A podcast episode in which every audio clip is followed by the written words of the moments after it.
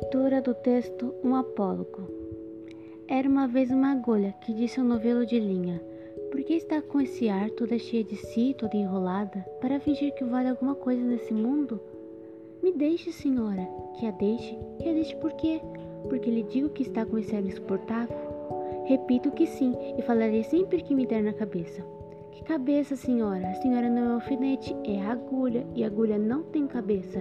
Que lhe importa o meu ar? Cada qual tem o ar que Deus lhe deu. Importe-se com a sua vida e deixe a dos outros. Mas você é orgulhosa, de certo que sou. Mas por quê?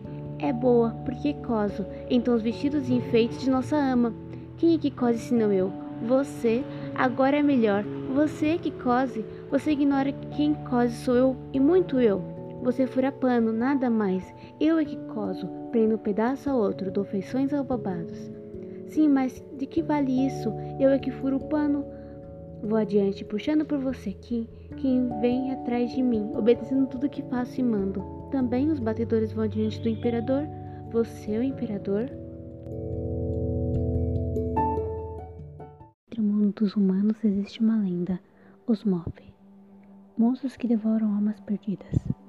As almas estão conectadas em todos os membros existentes em nosso corpo, em principal o cérebro. Pessoas com mentes fechadas não enxergam o caminho e se perdem na escuridão, perdendo sua alma, que por fim é devorada. As almas se perdem daqueles que não possuem controle de si. Mas lembre-se, em meio a toda a escuridão, ache-se uma luz. Eu queria ter a encontrado antes do que aconteceu. História criada por Vanessa Iris.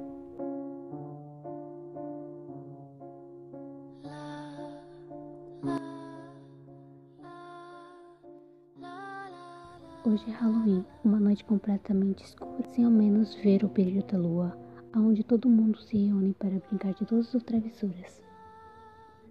Doces ou travessuras, senhorita Carrie? Olha, mas que belo fantasma você é! Não é para ser bela, é para ser assustador. Então, para o assustador fantasma, aqui está, vários doces para você. Obrigada, senhorita. Um belo, quero dizer, um horrível Halloween. Na cidade todos estavam fantasiados. Estavam tocando campanha por campanha para encher a cesta de doces. Porém, existe uma casa que nunca era tocada. Dizem que quem a toca nunca recebe doces, apenas travessuras. E lá estava ela, a nossa protagonista, a fantasminha Cici. Cici gosta muito do Halloween, pois pode ser alguém diferente pelo menos um dia do ano. Em sua casa, seus pais sempre brigam e sempre um acaba se machucando.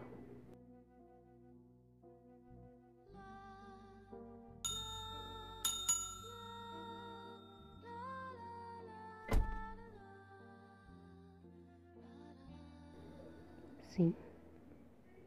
Quem abre porta é um homem. Quando olha, seus olhos vermelhos a encaram também. Doces ou travessuras? Nossa, um fantasminha aqui. Doces para você. Ah, nossa, muito obrigada. Prove, deve estar delicioso. Nossa, que gosto estranho. Onde comprou? Eu não comprei, eu mesmo fiz. Ah, me desculpe por dizer que isso estava estranho. Não tem problema. Quer saber como eu faço? Claro. Sendo assim, por favor, entre. Depois daquele dia, nunca mais foi vista aquela menina. Como suspeitava, a pequena fantasminha pela família foi lembrada, porém apenas foi deixada dor e mágoa. No Halloween do ano seguinte, tocaram campainha e a bala havia algo de diferente em seu sabor. Bom, foi isso. Um feliz Halloween a todos. 再见。